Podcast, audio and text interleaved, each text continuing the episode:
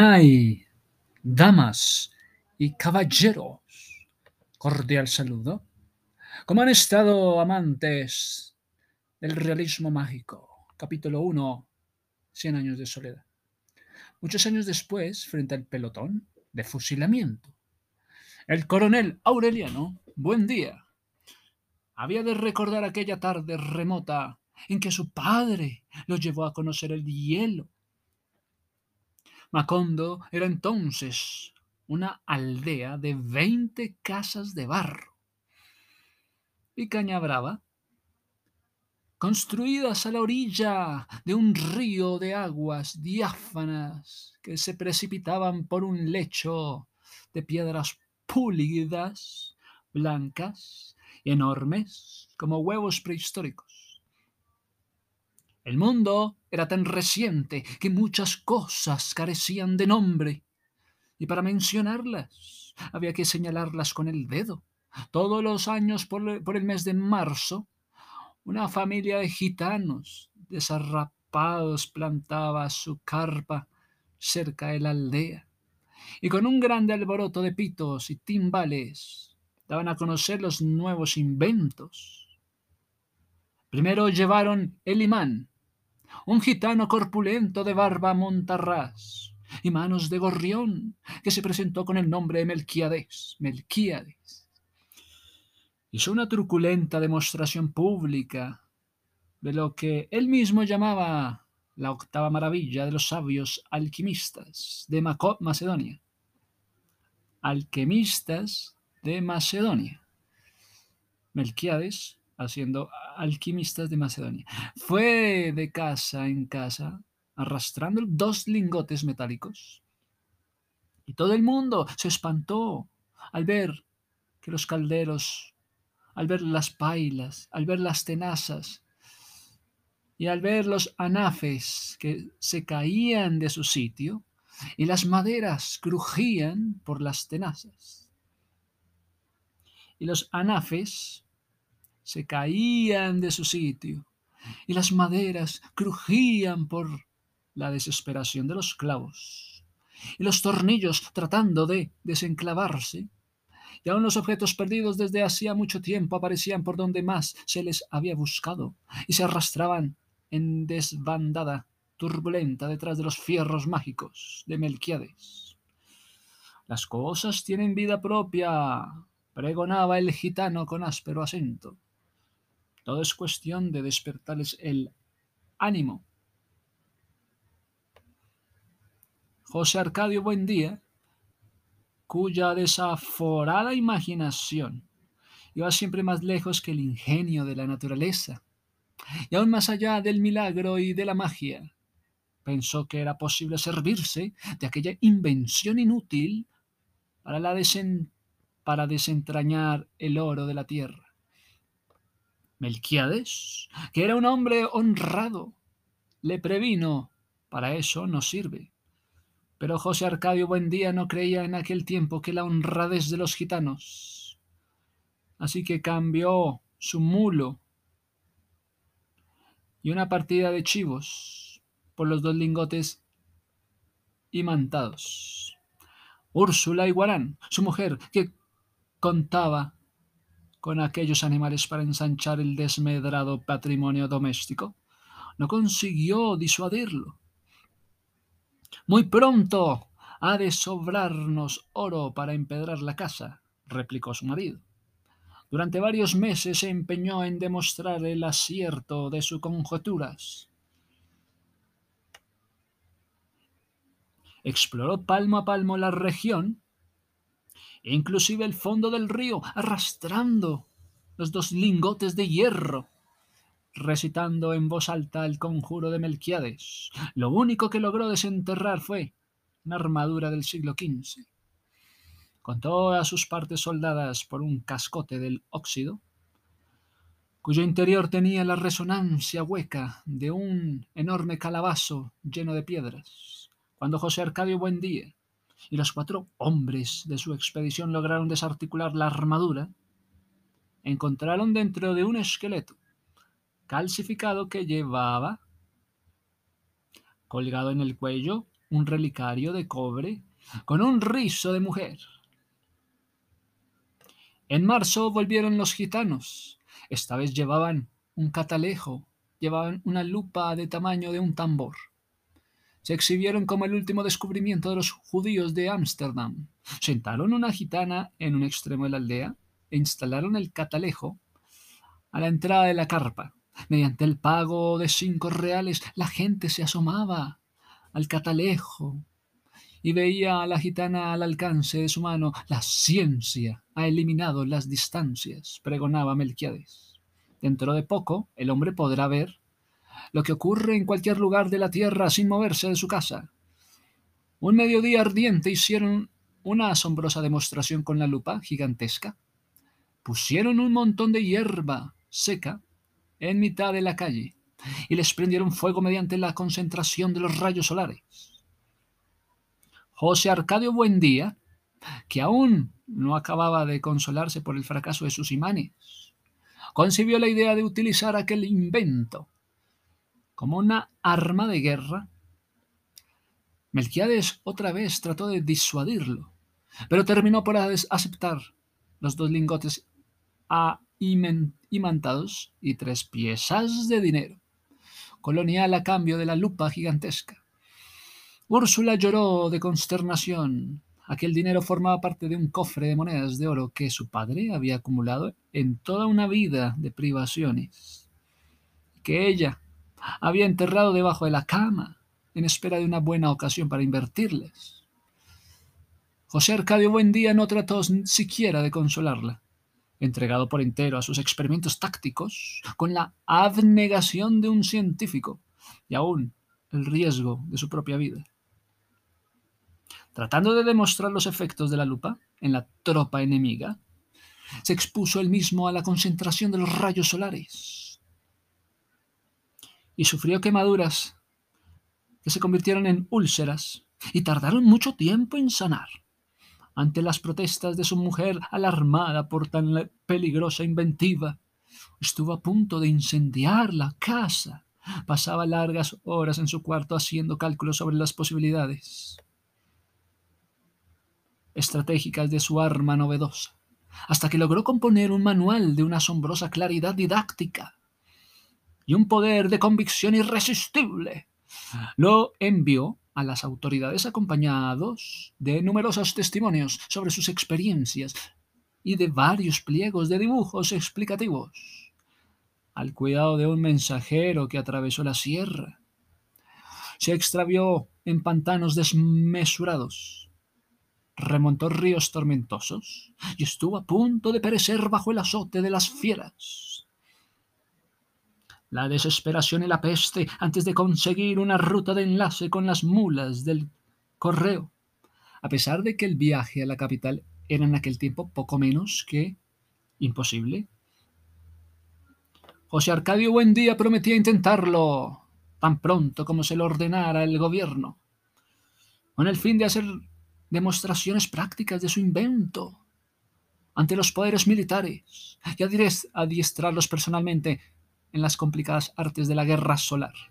Durante varios años esperó la respuesta. Por último, cansado de esperar, se lamentó con ante Melquiades del fracaso de su iniciativa. Y el gitano dio entonces una prueba convincente de honradez. Le devolvió los doblones a cambio de la lupa.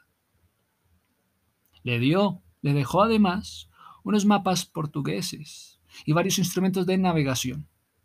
De su puño y letra escribió una apretada síntesis de los estudios del monje Hernán, que dejó a su disposición para que pudiera servirse del astrolabio, la brújula y el sextante. José Arcadio Buendía pasó los largos meses de lluvia, encerrado en un cuartito que construyó en el fondo de la casa, para que nadie perturbara sus experimentos. Habiendo abandonado entonces por completo las obligaciones domésticas, permaneció noches enteras en el patio, vigilando el curso de los astros, y estuvo a punto de contraer una insolación. Por tratar de establecer un método exacto para encontrar el mediodía, cuando se hizo experto en el uso y en el manejo de los instrumentos. Tuvo una noción del espacio que le permitió navegar por mares incógnitos, visitar territorios deshabitados y trabar relaciones con seres espléndidos sin necesidad de abandonar su gabinete. Fue esa la época en que adquirió el hábito de hablar a solas, paseándose por las casas sin hacer caso a nadie, mientras Úrsula y los niños se partían el espinazo en la huerta, cuidando el plátano y la malanga y la yuca y el ñame y la uyama y la berenjena. De pronto, sin ningún anuncio, su actividad febril se interrumpió y fue sustituida por una especie de fascinación. Estuvo varios días como hechizado, repitiéndose a sí mismo en voz baja un sartal de asombrosas conjeturas, sin dar crédito a su propio entendimiento. Por fin un martes de diciembre, a la hora del almuerzo, soltó de un golpe toda la carga de su tormento. Los niños habían de recordar por el resto de su vida la augusta solemnidad con que su padre se sentó a la cabecera de la mesa, temblando de fiebre, devastado por la prolongada vigilia, por el encono de su imaginación, y les reveló su descubrimiento. La tierra es redonda como una naranja. Úrsula perdió la paciencia. Si has de volverte loco, vuélvete tú solo, gritó. Pero no trates de inculcarle a los niños tus ideas de gitano. José Arcadio Buendía, impasible, no se dejó amedrentar por la desesperación de su mujer que en un rapto de cólera le destrozó el astrolabio contra el suelo. Construyó otro, reunió en el cuartito a los hombres del pueblo y les demostró con teorías que para todos resultaba incomprensible la posibilidad de regresar al punto de partida navegando siempre hacia el oriente. Toda la aldea estaba convencida de que José Arcadio Buendía había perdido el juicio cuando llegó Melquiades a poner las cosas en su punto, exaltó en público la inteligencia de aquel hombre, que por pura especulación astronómica había construido una teoría ya comprobada en la práctica, aunque desconocida hasta entonces en Macondo. Y como una prueba de su admiración, le hizo un regalo que había de ejercer una influencia terminante en el futuro de la aldea. Un laboratorio de alquimia para eso, para esa época, Melquiades había envejecido con una rapidez asombrosa. En sus primeros viajes parecía tener la misma edad de José Arcadio Buendía. Pero mientras éste conservaba sus fuerzas descomunales, que le permitían derribar un caballo agarrándolo por las orejas, el gitano parecía entregado por una dolencia tenaz. Era en realidad el resultado de múltiples y raras enfermedades contraídas en su incontable viaje alrededor del mundo. Según él mismo le contó a José Arcadio Buendía, mientras lo ayudaba a montar el laboratorio de alquimia, la muerte lo seguía a todas partes, husmeándole los pantalones, pero sin decidirse a darle el zarpazo final, era un fugitivo de cuantas plagas y catástrofes habían flagelado el género humano. Sobrevivió a la pelágara en Persia, al escorbuto en el archipiélago del Malasia, a la lepra en Alejandría, al beriberi en el Japón, a la peste bubónica en Madagascar, al terremoto de Sicilia y a un naufragio multitudinario en el estrecho de Magallanes aquel ser prodigioso que decía poseer las claves del Nostradamus, era un hombre lúgubre, envuelto en una aura triste, con una mirada asiática que parecía conocer el otro lado de las cosas. Usaba un sombrero grande y negro, como las alas extendidas de un cuervo, y un chaleco de terciopelo patinado por el verdín de los siglos. Pero a pesar de su inmensa sabiduría y de su ámbito misterioso, tenía un peso humano una condición terrestre que lo mantenía enredado en los minúsculos problemas de la vida cotidiana. Se quejaba de dolencias de viejo Sufría por los más insignificantes percances económicos. Había dejado de reír desde hacía mucho tiempo, porque el escorbuto le había arrancado los dientes. El sofocante mediodía en que se reveló, en que reveló sus secretos a José Arcadio. José Arcadio Buendía tuvo la certidumbre de que aquel era el principio de una grande amistad. Los niños se asombraron con sus relatos fantásticos. Aureliano, que no tenía entonces más de cinco años, había de recordarlo por el resto de su vida, como lo vio aquella tarde sentado contra la claridad metálica y reverberante de la ventana, alumbrando con su profunda voz de órgano los territorios más oscuros de la imaginación, mientras chorreaba por sus sienes la grasa derretida por el calor. José Arcadio, su hermano mayor, hermano mayor de Aureliano, José Arcadio, su hermano mayor, había de transmitir aquella imagen maravillosa como un recuerdo hereditario a toda su descendencia. Úrsula, en cambio, conservó un mal recuerdo de aquella visita, porque entró al cuarto en el momento en que Melquiades rompió por distracción un frasco de bicloruro de mercurio. Es el olor del demonio, dijo ella. En absoluto, corrigió Melquiades. Está comprobado que el demonio tiene propiedades sulfúricas. Y esto no es más que un poco de Soliman siempre didáctico, hizo una sabia exposición sobre las virtudes diabólicas del cinabrio, pero Úrsula no le hizo caso, sino que se llevó a los niños a rezar. Aquel olor mordiente quedaría para siempre en su memoria vinculado al recuerdo de Melquiades. El rudimentario laboratorio estaba compuesto por un atanor primitivo, una probeta de cristal de cuello largo, y angosto, una imitación del huevo filosófico y un destilador construido por los propios gitanos, según las descripciones modernas del alambique de tres brazos de María la judía.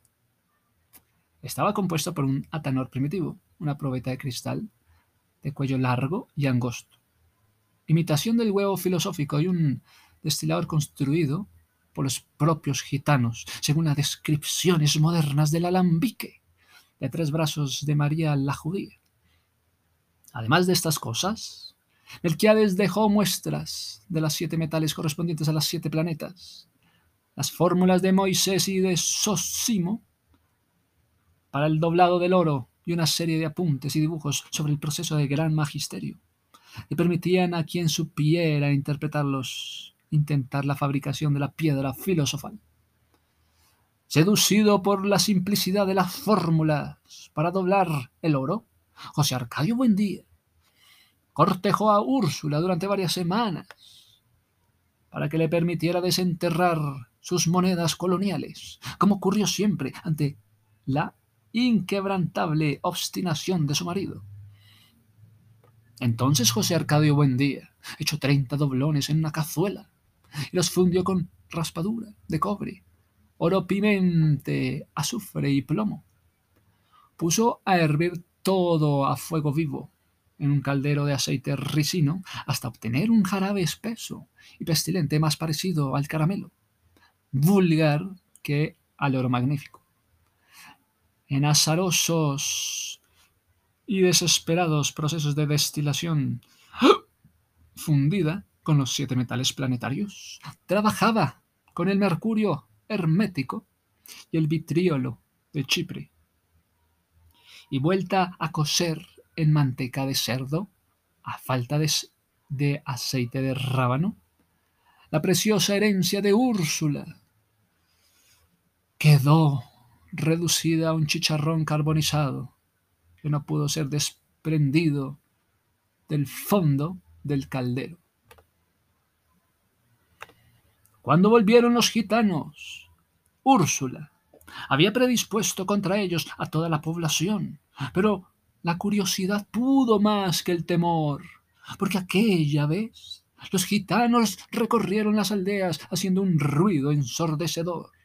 con toda clase de instrumentos músicos, mientras el pregonero anunciaba la exhibición del más fabuloso hallazgo de los naciancenos. De modo que todo el mundo se fue a la carpa y mediante el pago de un centavo vieron a un Melquiades juvenil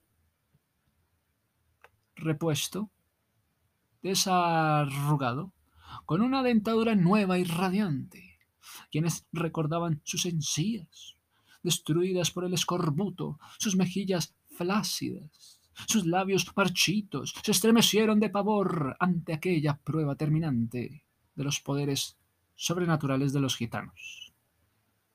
El pavor se convirtió en un pánico cuando Melquiades se sacó los dientes intactos, engastados en las encías, y se los mostró al público por un instante, y se los puso otra vez y sonrió de nuevo, con un dominio pleno de su juventud restaurada. Un instante fugaz en que volvió a ser el mismo hombre decrépito de los años anteriores. Hasta el propio José Arcadio Buendía consideró que los conocimientos de Melquiades habían llegado a extremos intolerables pero experimentó un saludable alboroso cuando el gitano le explicó solas el mecanismo de su dentadura postiza. Aquello le pareció a la vez tan sencillo y prodigioso que de la noche a la mañana perdió todo interés en la investigación de alquimia. Sufrió entonces una nueva crisis de mal humor. No volvió a comer en forma regular y se pasaba el día dando vueltas por la casa. En el mundo están ocurriendo cosas increíbles, le decía a Úrsula. Ahí mismo, al otro lado del río, hay toda clase de aparatos mágicos, mientras nosotros seguimos viviendo como los burros. Quienes le conocían desde los tiempos de la fundación de Macondo se asombraban de cuánto había cambiado bajo la influencia de Melquiades. Al principio, José Arcadio Buendía era una especie de patriarca juvenil que daba instrucciones para la siembra y consejos para la crianza de niños y animales. Colaboraba con todos, aún en el trabajo físico, para la buena marcha de la comunidad, puesto que su casa fue desde el primer momento la mejor de las aldeas. La otra fueron arregladas a su imagen y semejanza. Tenía una salita amplia y y bien iluminada, un comedor en forma de terraza, con flores de colores alegres, dos dormitorios, un patio con un castaño gigantesco, un huerto bien plantado y un corral donde vivían en comunidad pacífica los chivos, los cerdos, las gallinas. Los únicos animales prohibidos no solo en la casa, sino en todo el, poblado, eran los gallos de pelea. La laboriosidad de Úrsula andaba a la par con la de su marido.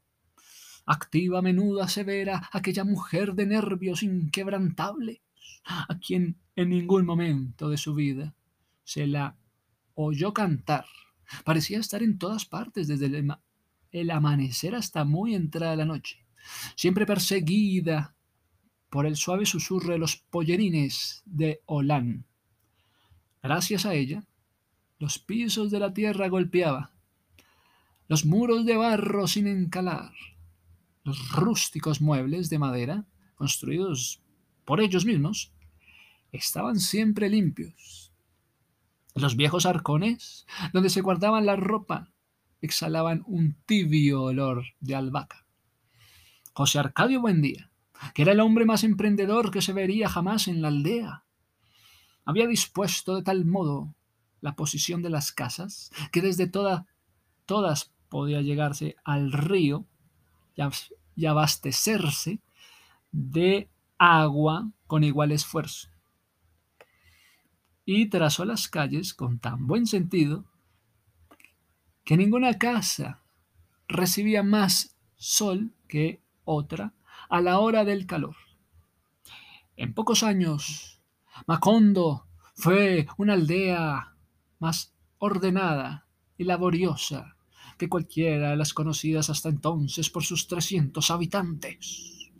Era en verdad una aldea feliz donde nadie era mayor de treinta años y donde nadie había muerto.